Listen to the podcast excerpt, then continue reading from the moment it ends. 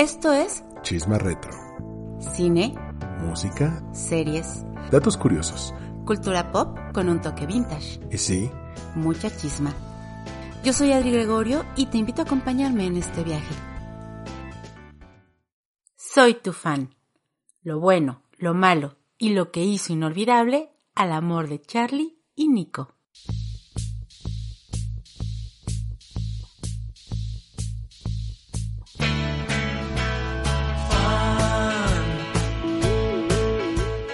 Hola, ¿qué tal? Bienvenido una vez más a un nuevo episodio de Chisma Retro. Como siempre, yo soy Adri Gregorio y me acompaña Armando Ruiz, con mucho gusto de acompañarte una vez más, Adri, aquí. Nosotros, de alguna manera, aprovechando que septiembre es un mes en el cual hay muchas celebraciones alrededor de lo mexicano, y queremos hablar en esta ocasión de justamente un proyecto que si bien tiene raíces muy argentinas, fue todo un fenómeno para muchos de nuestra generación en México. Me refiero a la historia de Soy tu fan. Soy tu fan, esta serie que se transmitió en Canal 11 ah, en 2010, que tuvo dos temporadas, y que aunque solamente fueron temporadas de 10 episodios, lograron un impacto cultural en una generación que hasta el día de hoy sigue resonando, ¿no? Así es, tanto que justamente en este 2022 vemos el estreno más de 10 años después de que, terminó la serie de transmitirse, pues una película que reúne a todo el elenco original y que continúa la historia de amor tóxica, cabe decir, de Charlie y Nico. Y es que esta serie partía de una premisa bastante sencilla, ¿eh? Que la hemos visto en muchas rom-coms, pero que era inédita en las series mexicanas. Eh, seguimos a Charlie, una chica que es interpretada por Ana Claudia Talancón, que un día va a un café y se encuentra con un chico, pues agradable llamado Nico, que de inmediato cae enamorado de ella y se propone conquistarla.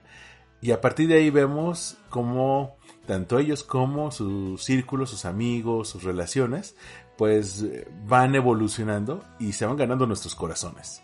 Así es. Y bueno, el origen de esta historia, de esta serie, se basa en una miniserie que también se llamaba Soy tu fan, que se transmitió en Argentina para 2006. Esta miniserie que de hecho contaba, me parece, con, no me acuerdo si eran seis u ocho episodios, pero era muy pequeña. Sí, son ocho. Son ocho episodios. Eh, fue creada por Constanza Novik y Dolores Fonsi. Estos nombres son sumamente importantes también para el desarrollo del, del, proyecto en México porque básicamente fueron pues no solo las creadoras sino han sido como la fuerza impulsora y en este 2022 incluso Dolores Fonsi hace por ahí una participación en esta película de la que también vamos a hablar. Es interesante que Constanza Novik y Dolores Fonsi se convierten no solamente en las creadoras, sino que también eso se convierte en un elemento disruptor, ¿no? Cuando hablamos de series o películas con un enfoque romántico, eh, casi siempre existen como lugares comunes que parte de los guionistas. Eh, y creo que la manera en que los personajes, particularmente los personajes femeninos, son retratados aquí, se debe en gran parte a cómo ellas se convirtieron en elementos creativos que dicen, vamos a hacerlos hablar como hablan normalmente. Justamente, mira, de entrada, bueno, hablar de Dolores Fonsi es hablar de alguien que fue, digamos, um, así como en México tenemos como ciertas actrices emblema de los seriados juveniles, ¿no? En nuestro caso, bueno, no sé, podría ser una Anaí, una Dulce María. Dolores lo fue en Argentina. Ella protagonizó una serie que se llamó Verano del 98. Uh -huh. En esa serie, pues de alguna manera representaba ese tipo de personaje un poquito más, pues, estereotipado de alguna uh -huh. forma, ¿no?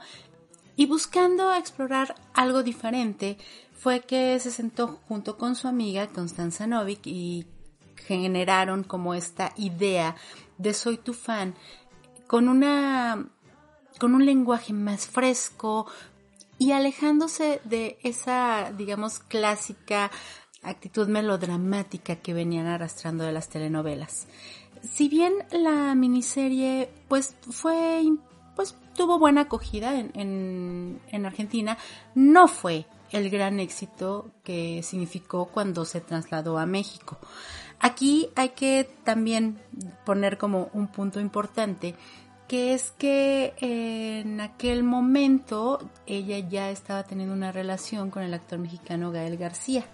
Ellos se habían conocido en el rodaje de una película y bueno, pues eh, digamos que se habían enamorado, etcétera, y e incluso en el último episodio de Soy tu fan, la versión argentina, aparece Gael García. Estuvo muy cercano ¿no? En, en, aquel momento Gael García al proyecto como tal. Entonces, trae de alguna manera esa, esa idea junto con Diego Luna. En aquel momento ellos tenían una productora que se llamaba Canana Films y le presentan el proyecto a Ana Claudia Talancón. Ana Claudia Talancón en aquel momento estaba en Los Ángeles que también era muy cercana a Gael García. ¿Por qué? Porque pues juntos habían protagonizado el crimen del padre Amaro. Que fue el lanzamiento de Ana Claudia Talancón en, en el ámbito cinematográfico. Fue su primer, su primer, protagónico, ¿no? Entonces, bueno, eran como un grupo de amigos, de alguna manera, que desarrollaron esta idea de retomar esa miniserie y hacerla pues en un formato un poquito más amplio, le agregaron capítulos y bueno, se, se hizo la producción. Aquí algo muy importante que tenemos que tomar en consideración también es el contexto en el que se, dio esta serie. Muchas veces se habla acerca de que de alguna manera soy tu fan, mm, revolucionó la televisión en México o que fue pionera en muchas cosas. Y hay mucha gente que dice, ay no, pero si era una telenovelaza. Y sí, o sea, bajo la óptica que tenemos en este momento, no la vemos tan impresionante. Pero en aquel momento la realidad es que particularmente en México no había un desarrollo de series. Era muy pobre el, desarrollo de series. Teníamos una propuesta de, digamos, solo dos televisoras y esas dos televisoras, el, el contenido que generaban era muy obsoleto, muy clásico, muy denso, muy adulto en muchas ocasiones. Todo era la telenovela, ¿no? Las series, el formato de series era algo muy, muy poco probable en nuestro país. Incluso en aquel momento, recuerdo que ya habían habido algunos experimentos. ¿Te acuerdas que Televisa en algún momento trató de eh, entrar con series? Sí, claro, que claro. quizá la más conocida de aquella primera camada fue el Pantera. Así es. Y si bien ya tenían ciertas bases, pues mm, no había una seguridad de que esto fuera a continuar si se renovaba para una segunda temporada, lo cual hacía que, sobre todo si era la primera vez que una televisora le apostaba a las series, el crear un público que estuviera cada año esperando una temporada puede ser algo complicado. Al final el proyecto no prosperó. Y Canal 11 era, era justo, era algo nuevo, ¿no? O sea, y, como bien dices, Canal 11 tenía esta perspectiva de querer generar estas nuevas producciones y que hizo varias, ¿no? Tuvo como varios títulos en su momento. Sí, es cuando Fernando Sariñana entra director de Canal 11. Eh, está, por ejemplo, XY. Está Bienes Raíces, después hicieron Paramédicos y en esta eh, ola de experimentar donde no tenían que sujetarse a cuestiones comerciales de si los anunciantes iban a querer o no, pues le dieron la oportunidad a este proyecto.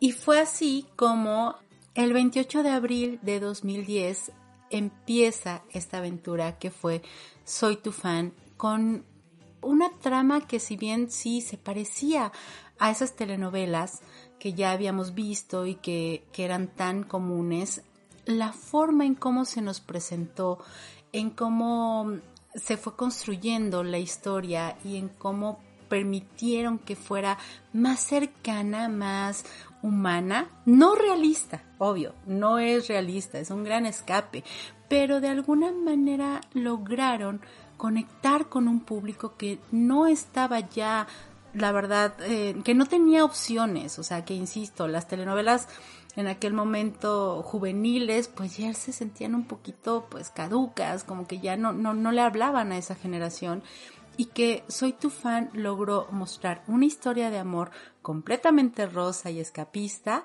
pero de una forma muy fresca y que se sentía actual. De entrada se respetaron eh, buena parte de, las historias. Regresa Constanza Novik para los guiones en la versión mexicana. Eh, Dolores Fonsi entra como productora.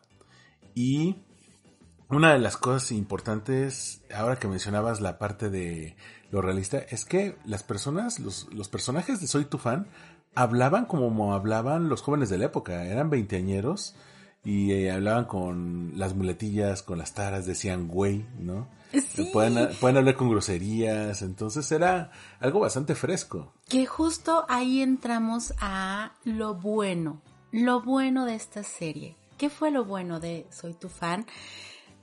Parte sí, justo de esa forma de un lenguaje mucho más realista.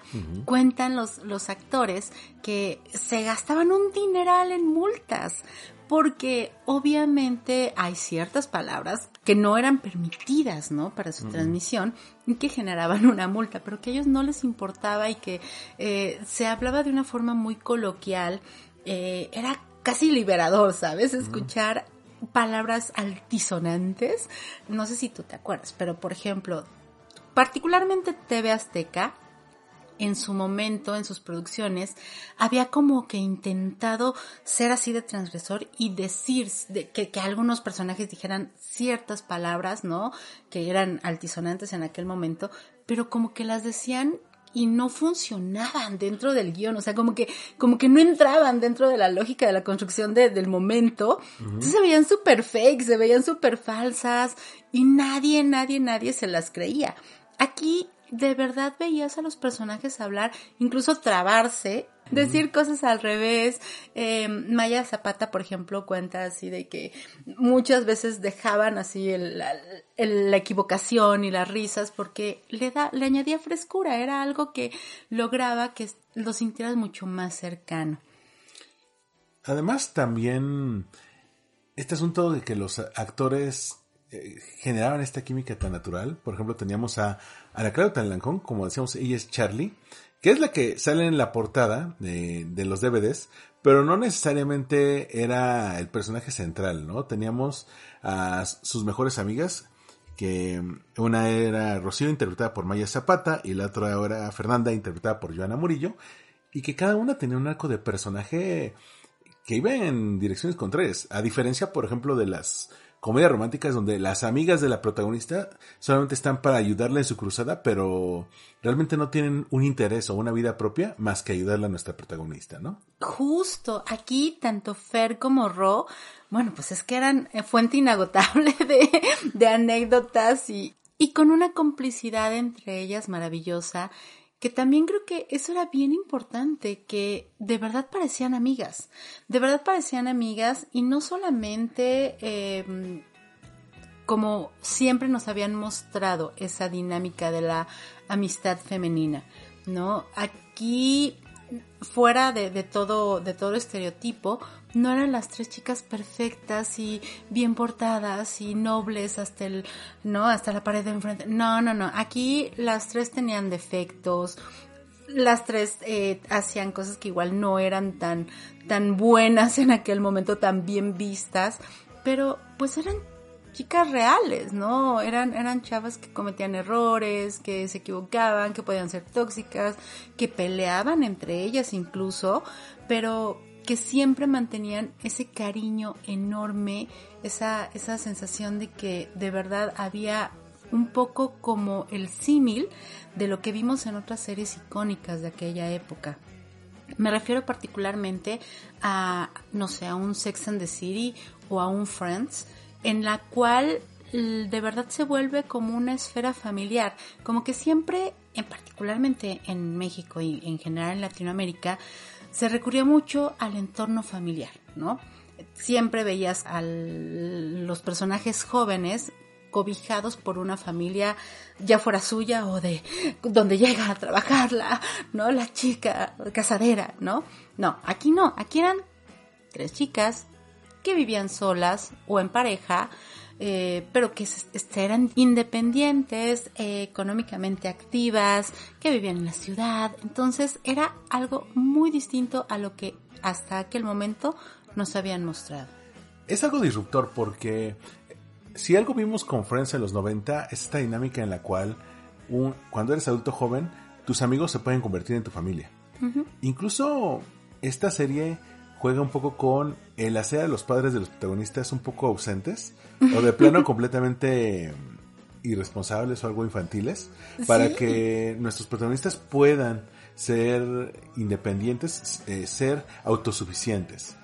Incluso si en algún momento alguien de ellos tiene un problema, se apoya en, en las amigas, en los hermanos, en las personas de su edad. Rara vez recurren a alguien mayor. No va a estar el papá de alguien para salvarles con su dinero. Y algo que también me, llama mucho la atención es que, a diferencia de muchas series, el, grupo de amigas no es homogéneo. Exacto, todas son bien diferentes. De manera que tú puedes tener a tu personaje favorito de acuerdo a tu personalidad, ¿no?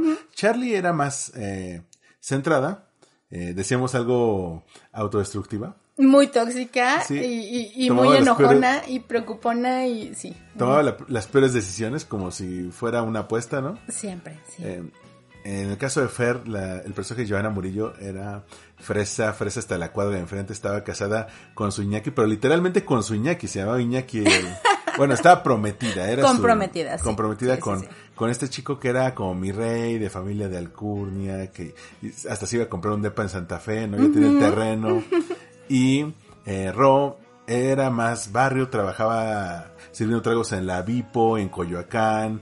Ella no tenía miedo de ensuciarse las manos, era muy echada para adelante, siempre eh, ganaba su propio dinero. Y a pesar de que las dos, las tres, perdón, venían de la secundaria, estuvieron juntas en la secundaria, ese tronco común las hizo amigas eh, para toda la vida, que también es algo que que no se veía mucho en, en las series y telenovelas en español, las mexicanas, lo cual hace que puedas rutear por ellas, porque realmente les crees que llevan 10 años, 12 años como amigas, y sí realmente se los crees.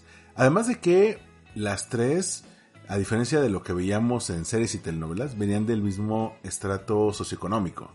Ay, sí, porque como que era muy común, ¿no? Eran muy, muy, muy, muy ricos o muy, muy, muy, muy pobres y la clase media pues nunca era retratada. Y aquí sí, aquí las tres de alguna manera estaban como como, que en igualdad de circunstancias, ¿no? Por un lado, pues Fer, pues sí, era la super fresa, pero también tenía sus, sus bronquitas, o incluso ella hacía su emprendimiento de velas para ganar más dinero. Mi pues a veces ni siquiera tenía para pagar la renta, pero se las ingeniaba. Y pues una Charlie, que pues se supone que estaba también en, no tenía broncas económicas, vamos, pero pues, bueno, hasta con mamá ludópata, ¿no? O sea, que, que se, gastaba todo el dinero de, la familia y del abuelo y de la herencia. Exacto, y también esta heterogeneidad que tiene eh, Soy tu fan, también es la diversidad de personajes, y no me refiero solamente a cómo los construyen, incluso físicamente. No hemos hablado mucho de quizá el personaje más querido de la serie que es Nico, que es interpretado por Martín Altomaro. Nicolás, que es, es un pan de Dios, es un, es un pastelito con ojitos, o sea, es, es lo más adorable y no caí en los estándares del clásico galán de series o telenovelas que ya ves que es, tienen que ser flaquitos, eh, güeros. Rubios, de ojos azules, perfectos, altísimos, ¿no? Eh, que era como lo clásico que nos habían presentado, bueno, desde eh, Disney hasta Televisa, ¿no? Me refiero a todas las narrativas tenían como ese, ese estereotipo de una belleza masculina muy clásica. Y pues Martín Altomaro, que lo admiramos y queremos, pero pues la verdad es que físicamente no coincide con ese estereotipo. Y para aquel momento era completamente impensable, ¿no? Que un, que un protagonista no fuera, no fuera guapo en el sentido tradicional. Y bueno, no solamente es él, ¿no? Que, que obvio eh, construye un personaje que no solamente enamora por lo, el atractivo físico que pueda tener, sino como bien dices, es el personaje más eh, claro de cómo una mamá quisiera el novio de su hija, ¿no? De hecho, Martín en algún punto cuenta que la dirección que le dio eh, Constanza para hacer al personaje fue, tienes que ser el chico que cualquier mamá quiere para su hija. Y tal cual, tal cual eso es Nicolás. O sea, todos, todos amamos ese personaje por eso, porque es completamente noble y te enamora por su forma de ser. Pero también tiene un arco de personaje, ¿no? Va creciendo, se vuelve emprendedor, se equivoca, o sea, como todas las personas, y lo vuelve eso más humano, a pesar de que es encantador. Sí, no, no es eh, perfecto, tiene sus errores, pero el actor también influye mucho porque justamente le da esa dimensión, ¿no? Es un chico que incluso eh, al principio de la, de la primera temporada, pues tiene cierto sobrepeso, eh, pareciera como si no es tan cuidado en su forma de vestir. Entonces vamos, o sea, es un chico que, vamos, no, no es que te lo puedas encontrar a la vuelta de la esquina, pero sí es alguien más factible que existe en tu mundo, ¿no? Y como él también otros personajes, por ejemplo, mencionábamos a, Rocío, ¿no? A Maya Zapata, que ella ha sido muy vocal y en los últimos años ella ha liderado un, movimiento en torno a la inclusión, ¿no? De, de diferentes personajes que, que también tengan como estas características que no son las típicas que se que normalmente se utilizaban para los protagonistas, es decir, caucásicos, piel blanca, incluso para ella fue comenta algo muy importante en su vida porque fue incluirse ya alejarse de los estereotipos que normalmente se imponen en los en los medios y ser una protagonista, porque al final del día, aunque Charlie es como la, little lady, la realidad y lo que comentábamos es que es un poco más un ejercicio coral, ¿no? Entonces, Rocío y Fernanda tenían un, peso también muy importante dentro de la trama. Entonces, bueno, una mujer muy mexicana, guapísima, de tez morena y que, que de verdad era algo que no se veía en aquel momento en México. Pero también otros personajes, por ejemplo, que ahorita que está tan de moda el body positive, bueno, pues en aquel punto, aunque fuera un poco la villana, Eduarda Gurrola, que es una actrizaza que además se conoce con, con, Ana Claudia Talancón, creo que desde que tenían 16 años, porque las dos actrices desde entonces y tenían un bonding maravilloso. Este personaje de Vanessa, que era over the top totalmente, que podría ser sí calificada como la villana, ¿no? Eh, pues su físico tampoco correspondía como a lo que estábamos acostumbrados a ver en aquel momento. Y también esa actitud, porque si bien era la villana, también era como muy sexy y era divertida y era graciosa y era súper echada para adelante, ¿no? Entonces rompía con muchos, muchos, muchos estereotipos que veníamos viendo. El galán, por supuesto, en, esta, en esta serie era el famoso Nandito de Mariana del Barrio, era Osvaldo Benavides. Y justo él cuenta eh, que de alguna forma cuando se enteró del proyecto le encantó, se enamoró y él hizo su casting, pero él quería ser Nico. Y le dijeron, no, es que tú no eres un Nico, tú, tú eres Julián, o sea, ni modo. Sí, Julián que eh, de hecho, es quien echa a andar la, trama en Soy tu fan. En el episodio 1, pues comenzamos con la ruptura de Charlie y Julián. Y pues descubrimos que pues tenían ya una relación complicada porque él tenía su banda de rock, se hacía famoso y tuvo ahí alguna, alguna infidelidad o varias, no lo sabemos todavía. varias, por eso. Que generó esta ruptura y Charlie tiene que rehacer su vida, está en esa época en la que pues está desencantada de una relación a la que le había puesto eh, esperanzas. Y en ese momento pues va a una cafetería y se encuentra a Nico que no tiene idea de cómo eh, cómo está ella anímicamente. Y aún así él decide darlo todo para conquistarla. Que ahí entramos con algo, otra de las cosas muy buenas de la serie, que era sus frases. desde cuánto tiempo te tardas en recuperarte de una relación. Se calcula que el doble del tiempo del que estuviste en una relación y que todas las que en aquel momento estábamos sufriendo por, por algo parecido, bueno, casi se, se nos va la vida. O esta clásica que justo cuando llega Nico, cuando conoce a Charlie, que le dice, ah, ok, vas a hablar con tu psicóloga, pues ya tienes tema, ¿no? Dile que conociste al amor de tu vida. Em, son frases que definitivamente ya se incrustaron como en la memoria colectiva y que son muy representativas porque de alguna forma te permiten sentirte cerca de los personajes. Eh, la famosa carta que, le lee eh, Charlie en un momento importante de la vida de Fernanda, en la cual ella expresa justamente lo que desearía para sí misma en una pareja, que es que pues si tu, a tu pareja no le gusta bailar, pero que baile contigo solo porque tú se lo pediste. Hermoso eso.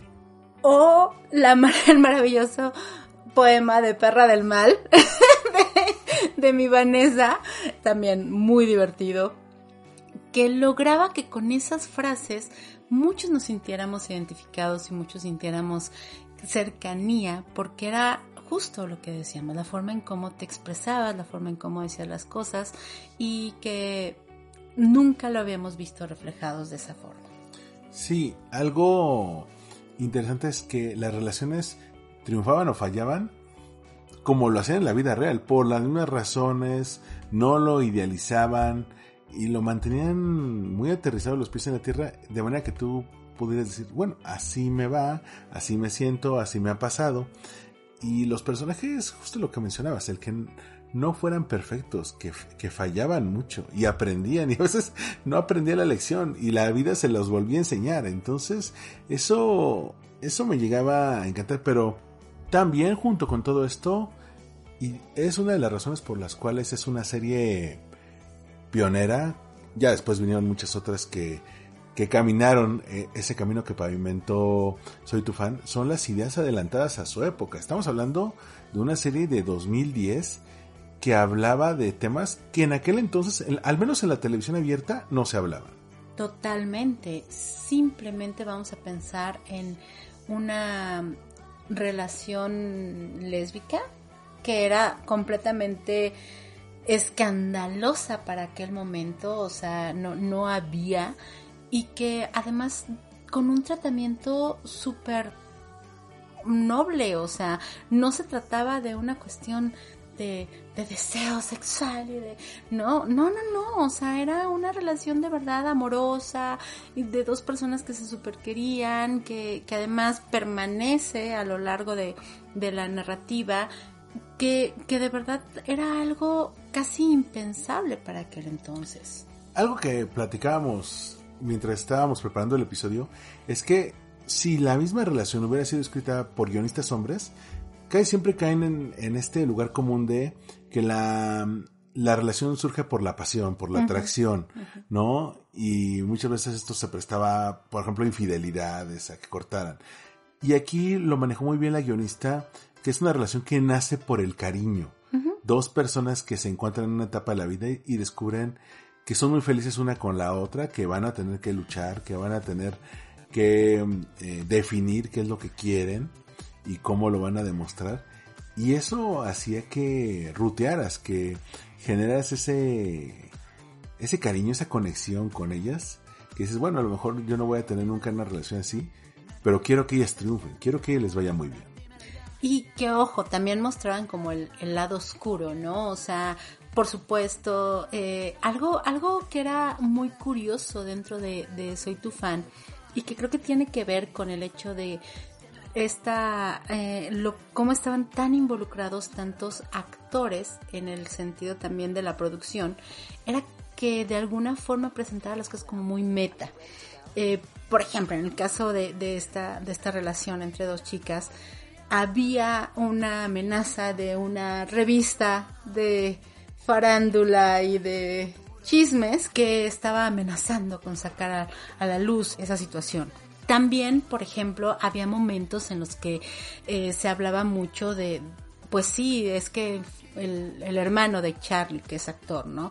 Pues sí, era actor y era muy famoso, pero era famoso por una en una telenovela justamente muy del estilo como pues quizá rebelde o ese tipo de producciones un poco más estereotipadas y que él ya no quería hacer eso, de que tenía que hacer un infomercial porque pues de algo tenía que alimentarse, ¿no? De algún lugar tenía que sacar dinero. Eh, entonces había muchos pequeños guiños, muchas como eh, cuestiones que eran como casi chistes internos.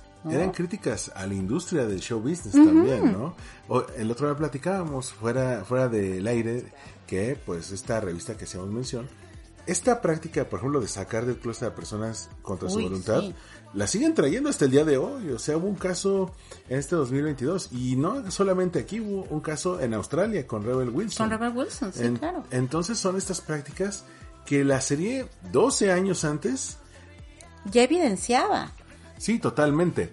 El, el que abordaran este tipo de temas, pero también eh, hasta cosas más sencillas. Por ejemplo, Hoy en día es súper común que en las grandes eh, urbes, cuando quieres hacerlas más amigables al peatón, no hacerlas tanto para los autos, sino que sean más incluyentes, pues pones ciclovías y fomentas que usen las bicicletas, pero en aquel entonces, en 2010, no era algo masivamente usado, ¿no? era muy de nicho.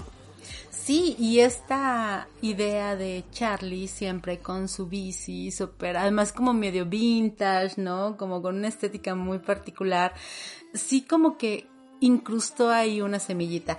Eh, Ana Claudia Talancón en alguna entrevista ha dicho, no, sí, es que ya todas las niñas querían ser como Charlie.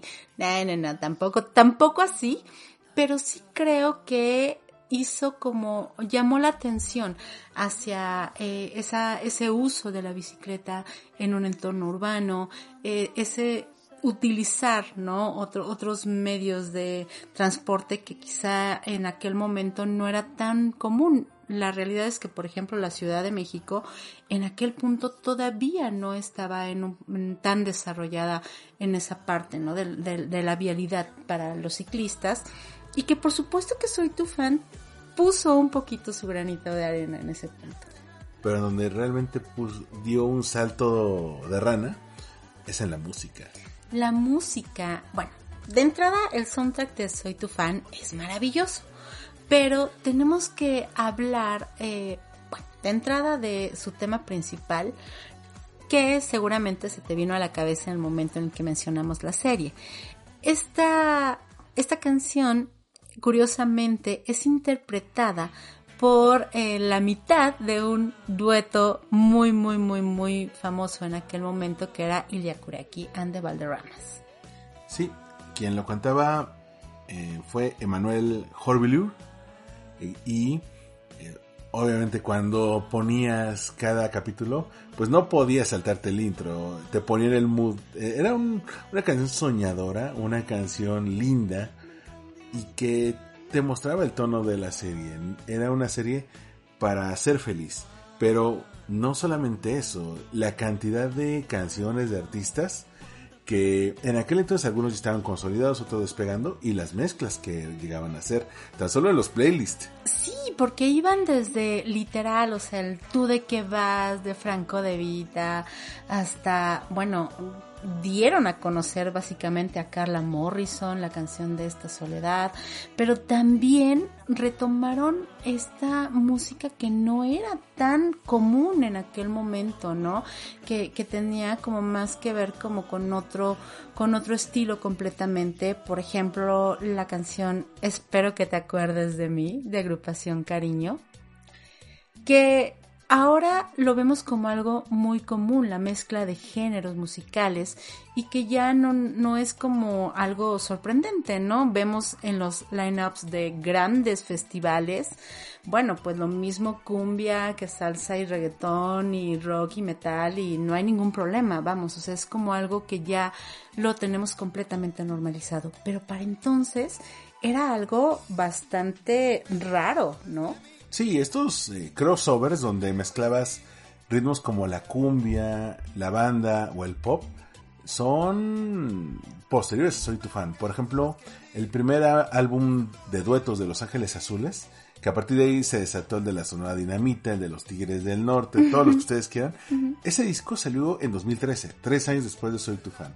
Entonces, en la serie podíamos abrir con la canción fan y cerraban algunos, o nos íbamos a comerciales con Espero que te acuerdes de mí, ¿no? Lo cual hacía que, que pudieran darse la oportunidad, eh, tan, el equipo de producción, de jugar con los ritmos, de decir, espera, esto también, una buena canción que habla de lo que tú sientes, no tiene que ser solamente de un género, podemos sacar de diferentes lados, ¿no?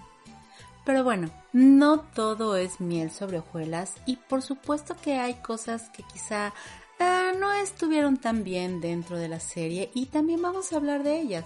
Vamos a hablar de lo malo de Soy tu fan. Número uno, la toxicidad de esas relaciones.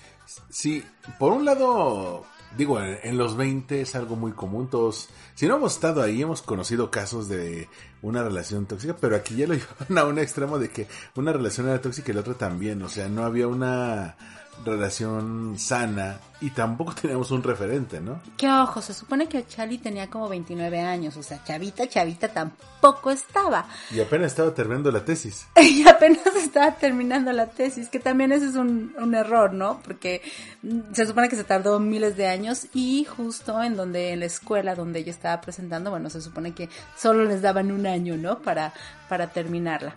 Pero la realidad es que sí, o sea, las relaciones dentro de la trama eran muy complicadas.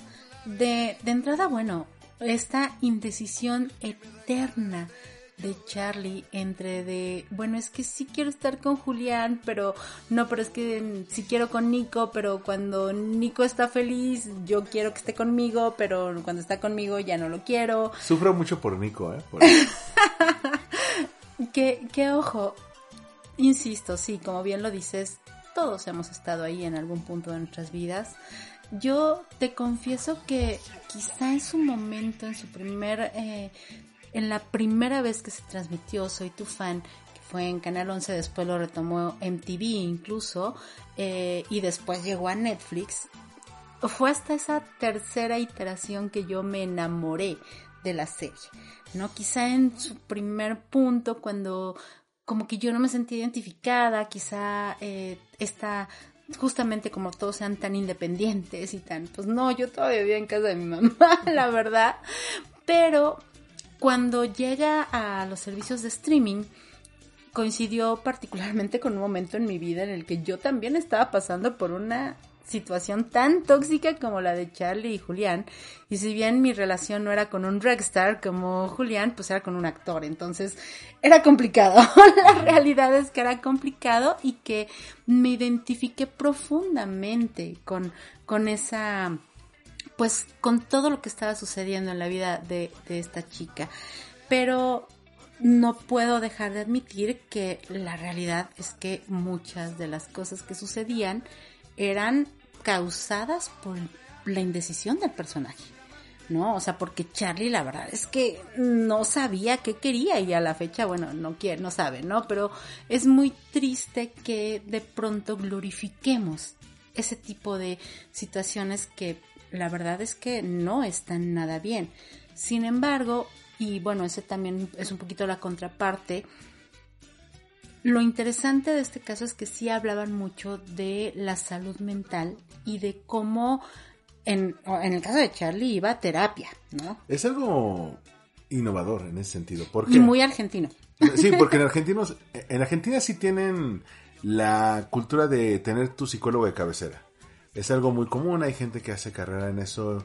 Digo, aquí en México ya está expandiéndose más, pero en aquel entonces, existía un tabú muy fuerte. Incluso en las familias te decían, si tú decías que necesito ayuda, voy a buscar a un especialista. Oye, pues que estás loco o algo. la misma familia te, te evitaba el tener eso. Entonces, el que Charlie contara no solamente sus penas a las amigas, sino que también buscaba la ayuda de una psicóloga que le ayudaba en este proceso, nos ayudó a normalizar esto, que no eh, viéramos el buscar ayuda de un especialista como una anomalía o como si tuvieras un problema muy fuerte a nivel psiquiátrico, sino, oye, todos tenemos derecho a buscar a alguien que nos ayude en este camino porque no todos tenemos las respuestas. Sí, aunque bueno, en el caso de Charlie creo que no le servía de mucho. Sí, debió haberse buscado una mejor. Honestamente, la realidad es que bueno, ella en lo particular, pero también las otras relaciones. Si hacemos como un zoom in a la relación, por ejemplo, de Iñaki y de Fer, que eran estos dos personajes que habían estado juntos toda la vida y que según esto, bueno, ya súper, ¿no? O sea, by the book, nos vamos a casar y vamos a tener hijitos y, y bueno, pues la realidad es que era una relación completamente abusiva, tóxica, que estaba basada en mucha eh, en mucha apariencia de ambos. Incluso en violencia económica. En una, exacto, una violencia económica que ahora lo vemos y, y ojo, los dos actores son maravillosos y logran que, que personajes que pueden caerte muy mal, muy, muy, muy mal, sean agradables de ver, ¿no? Yo tengo que reconocerle a Juan Pablo Medina cómo tiene todo ese carisma para hacer, para hacer a su personaje desagradable y querible a la vez. O sea, hace a un FIFAs, lo que ahora, lo que ahora diríamos que es un FIFAs, en aquel entonces no existía el término, pero este tipo que podía soltar términos misóginos, clasistas, homófobos, como si fuera lo más normal, porque su círculo de amigos era así. Sí, sí, sí, y, y bueno, o justo, ¿no? O sea, el actor ayuda mucho. Aquí es muy curioso porque la relación de él con Nico era horrible, ¿no? Se odiaban, él agredía muchísimo a Nico, lo trataba súper mal porque le decía que era así como que punto más que un mandilón y que no sabía defenderse. Sí, la relación entre los personajes, ¿no? Entre Iñaki y Nico. Así es, cuando la realidad es que los actores se adoran y son los mejores amigos. Han hecho películas juntos incluso, entonces, eh, digo, ellos tiene esa química y, tú sabes. Pero bueno, otra cosa que creo que tampoco estaba tan padre, honestamente, eran todas esas expectativas irreales. A ver, se supone que estos personajes estaban en sus veintes. Ninguno tenía un, digamos, un puestazo. Bueno, Iñaki sí, pero creo que era el único, ¿no? La, la realidad es que económicamente, pues no era que fueran así como tan bollantes, ¿no? y vivían en la Roma Condesa, en departamentazos en la del Valle, eh, bueno, en la, en la, segunda temporada, este, Charlie en una casa, mansión casi en Coyoacán que no tenía nada que ver, que era completamente irreal y que nos recordaba justamente, lo platicábamos un poco como a esta, este asunto como de, de, Friends, ¿no? Que decías, todos desempleados, uno, una chef, un eh, actor, un, ¿no? Una que trabaja dependiente en una tienda y vivían en Nueva York en un súper departamentazo. Y sobre todo, y sobre todo Chandler, que no sabíamos de qué trabajaba, ¿verdad? no, y creo que era el que más dinero podía tener. Pero bueno, eh, era eso, ¿no? Por supuesto, insisto, era una representación sí más humana, pero no con ello más realista, porque se daban esas licencias muy, pero de verdad muy amplias, ¿no? En el sentido de que nada que ver con lo que la gente en realidad vivía. Aunque también quizás es una mala herencia de el cine mexicano de aquel entonces, donde casi todos estaban en la Condesa. Bueno, desde Sexo, Pudor y Lágrimas hasta mediados de los 2010, la Roma Condesa era el lugar Cansada favorito. de besar sapos se fue al centro.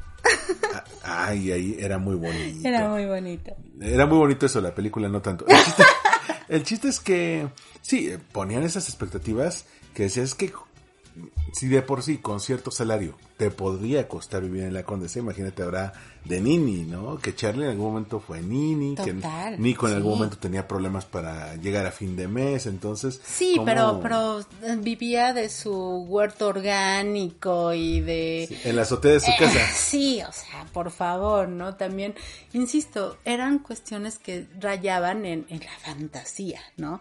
Y en ese punto también creo que justo ahí había como que algo que no cuadraba del todo, que era estas situaciones muy telenovelescas, particularmente en la segunda temporada, me parece, que llegó un punto en el que, ay no, o sea, como que saltamos el, ¿no? Jump the Shark. Porque, por ejemplo, ¿no? Ya que hablábamos de la salud mental, el punto de Vanessa eh, en una cuestión ya de en un psiquiátrico y con una cuestión muy de verdad de, de, de telenovela de Mariela del Barrio.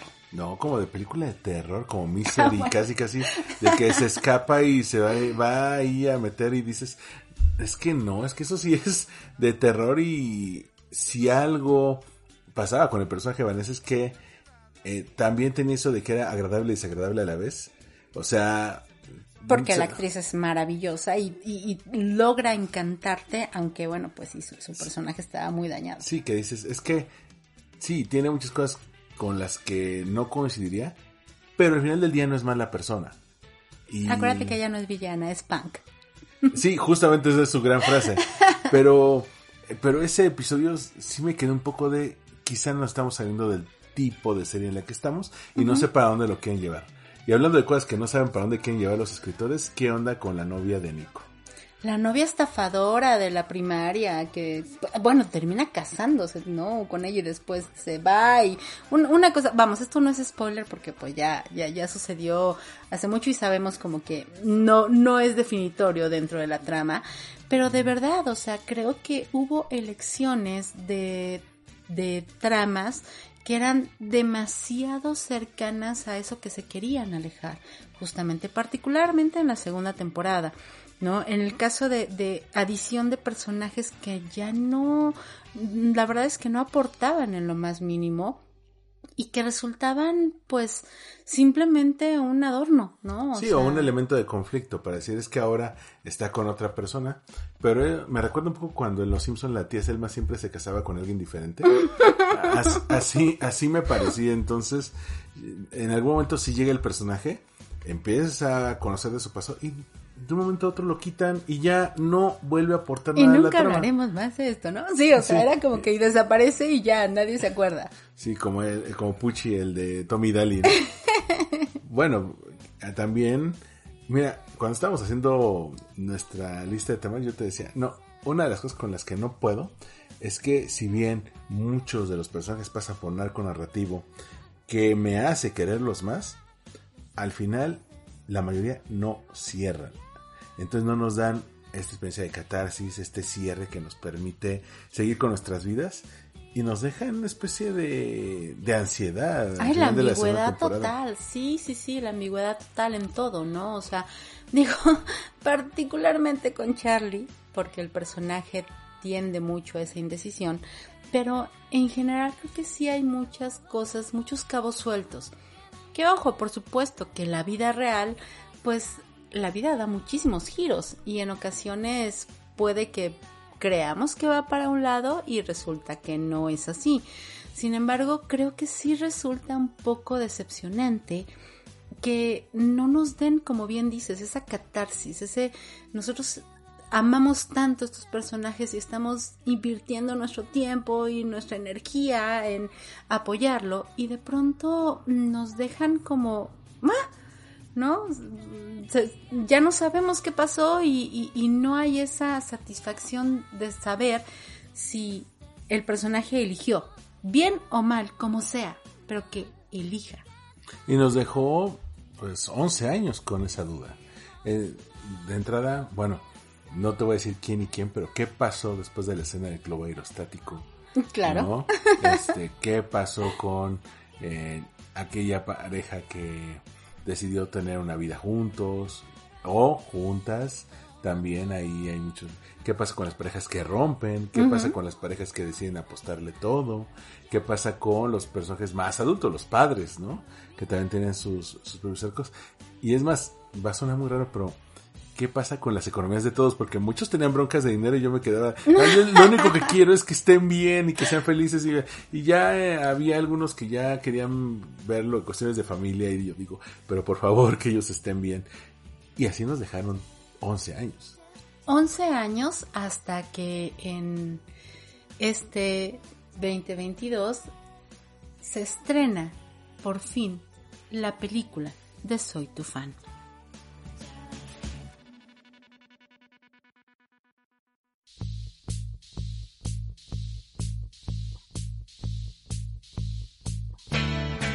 La película de Soy tu fan nació básicamente de la necesidad de los fans, justamente, el apoyo y esta creciente demanda de querer saber qué pasó con esa historia.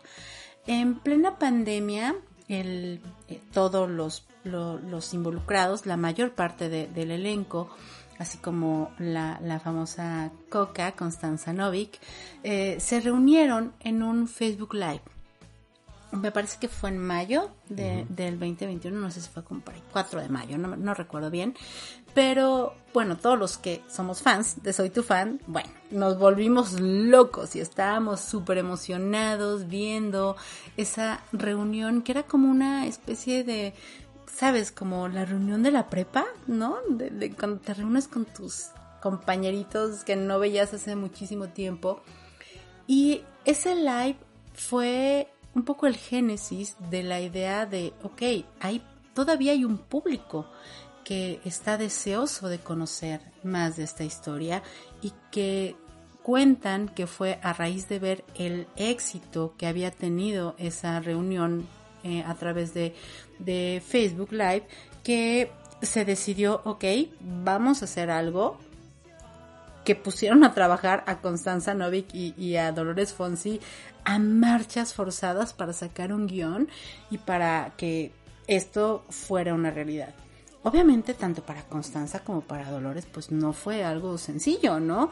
Porque la película se filmó en el segundo pico, segunda hora, tercera hora, ya no me acuerdo, de la pandemia, en febrero del 2021 y cómo podían permitirse eh, contar una historia con todos los personajes sin, sin tener que trasladarse demasiado y sin tener que hacer demasiados movimientos. Bueno, pues lo que se les ocurrió fue una boda, un hotel en el cual estuvieron todos hospedados ahí, todo, todo sucedía dentro de, de un hotel y de, de esa manera pues vencer un poco las limitantes que significaban filmar en plena pandemia hay que tomar en cuenta que cuando se dio esta reunión en, Facebook Live, ya la serie no estaba disponible en ninguna plataforma de streaming. Cierto. Ni, estaba en televisión. ¿Qué hicieron los fans? Bueno, aparte de que llegamos a ver nosotros en la, en la calle eh, que podía la gente comprar la serie en pirata. Eh, o sea, había gente que lo que tenía la temporada de Soy tu fan al lado de Game of Thrones, al lado de The Big One Theory, al lado de las de Netflix. Y y mucha gente también subió los episodios a YouTube. A YouTube. entonces en YouTube eh, podía encontrar. Entonces, a raíz de que no puedes encontrar la serie, eso los fans trataron de, eh, de hacerlo al grado de que la serie se mantenía vigente. Y esto hizo que cuando se hiciera esta reunión, pues, pues escalar. Y ahora que lo llevaron a esta locación, por supuesto que se iban a generar muchas dudas. Primero, ¿qué pasó con los personajes en esos 10 años? También estaba eh, este miedo que siempre surge cuando vemos un reencuentro o una película basada en algo que vimos hace 10, 15 años. ¿Qué tanto los escritores respetan la esencia de los personajes? Eh, los arcos narrativos. Que creo que aquí sí hay una un completo amor y dedicación en torno a que los personajes siguen siendo ellos, ¿no? Aunque obvio pasó pasó más de una década, pero tienen esa tienes la certeza de que cuando ves la serie, cuando ves la película, hay una continuidad, hay una certeza de que sí, es el mismo personaje que vi aquí, no es que de pronto haya cambiado, no, no, no. Es el mismo, pero tanto para bien como para mal. Sí, si tenían ciertos defectos en la serie original, eh, es como el arco lógico de una persona con esos defectos, ¿qué hubiera hecho en esos 10 años? Alguien que se hubiera visto afectado por ciertas acciones, ¿cómo hubiera reaccionado? Alguien que siempre se tropieza con la misma piedra, ¿qué hubiera hecho? ¿No? Y eso es lo que me gusta mucho. Primero trajeron a, todo el elenco original. Ay, menos Osvaldo Benavides. Me lo malmiraron Que digo, obvio, hubiera sido un poco extraño que Julián estuviera presente, pero la verdad es que sí, sí, sí daban ganas de verlo. Lo mismo pasa con Bruno Bichir, que ha estado como muy desconectado. Bueno, pero Bruno creo que si bien estuvo en la segunda temporada, no es como canon. o sea, sí es, pero no. y algo que sí me preocupó, el, actor que sale del hermano de Nico. Ah, claro, Emilio, eh, que sí es, sí es relevante. Lo mencionan, pero vamos, es, es casi incidental. Sí, y no nos eh, cuenta mucho eso, pero desde el primer minuto, y eso es algo que le agradezco, nos dicen qué pasó en esos 10 años. O sea, no dicen, ah, es que en 10 años después nos volvemos a ver. No, no, no. A ver, ¿qué pasó en ese Inter? ¿Y por qué las relaciones entre los personajes llegan a ese punto? ¿Y por qué se tienen que encontrar en ese hotel? ¿Qué es lo que ocurre? Y dices, mm, todo tiene perfecta coherencia, ¿no? Incluso lo que mencionabas al principio, que la, la creadora de la serie, eh, pues tiene una una pequeña participación ahí. Bueno, no, ni tan pues pequeña. ni tan ¿eh? pequeña, ¿no? o sea, sí, sí, sí, Dolores Fonsi es parte del reparto y, y, es muy curioso ver a las dos Charlie García en pantalla.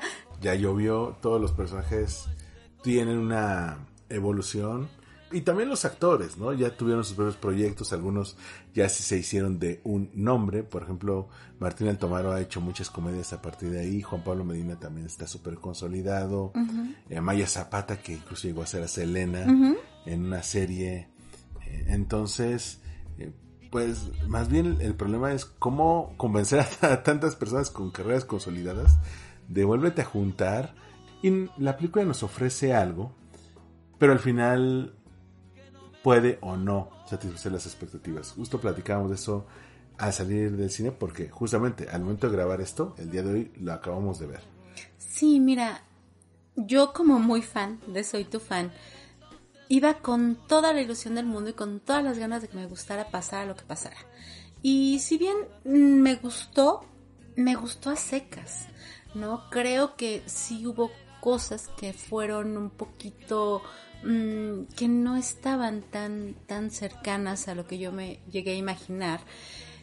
De entrada, la realidad es que sí, el ritmo de la película es completamente igual a la serie, tanto que creo que hubiera funcionado muchísimo mejor como un episodio extendido, como preámbulo a lo que ya sabemos ahora, que es que va a haber una tercera temporada, que ya se filmó una tercera temporada y que la película va a ser ese conector dentro de la historia, pero creo que la inclusión de ciertos personajes se sienten un poco forzados, como que no sabemos para dónde nos va a llevar o cuáles son las motivaciones de particularmente dos personajes, uno representado por una comunicadora mexicana que es muy muy respetada, ¿no? que es Paola Rojas y que no entiendes cuál es su relevancia dentro de la historia. Sí, sus motivaciones, sus roles, y siendo la principal antagonista que es, digamos, la que mueve los hilos no sabemos qué quiere. Y el segundo que tiene problemas es su, su, esbirro, su achichincle, interpretado por Daniel Tobar, este chico que mencionas que salió en Esquimo. Sí, bueno, y en, y en Mis Reyes contra Godines, y que sí. o sea, ha tenido como... Es una cara muy recurrente en el cine. Que es el que tiene que llevar a cabo este plan de, del personaje de Paola Rojas. Y tampoco sabemos por qué lo hace, qué es lo que gana ¿Por qué ese afán de crear el caos? Que al final de cuentas el caos está ahí para que nuestros personajes conecten más, las historias se muevan.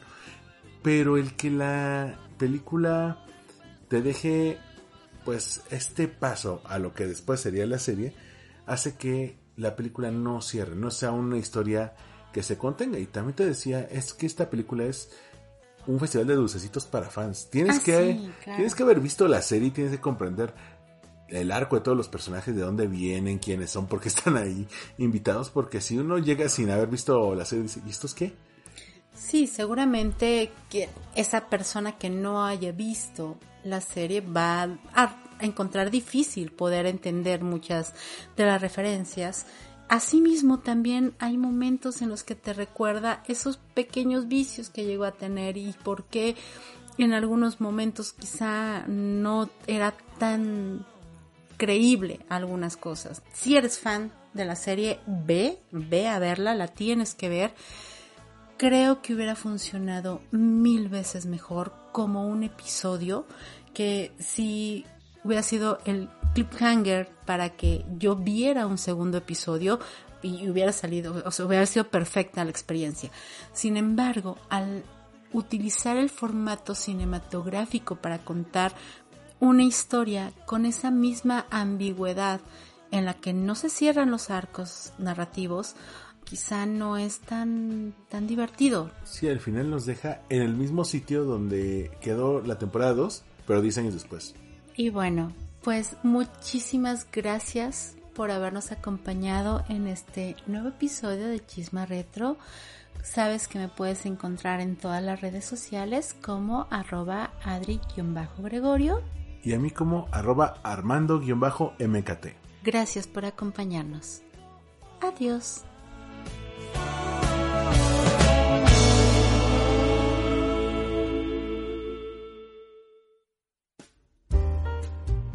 Mi podcast pertenece a la red de podcast de Generación FM.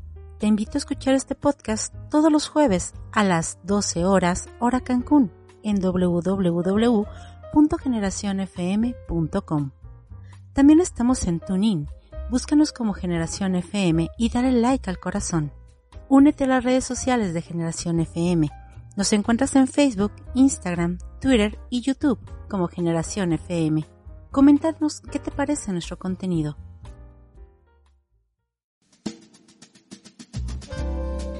Gracias por escuchar Chisma Retro. Disponible en todas las plataformas de podcast. Sígueme en arroba adri-gregorio y arroba Chisma Retro.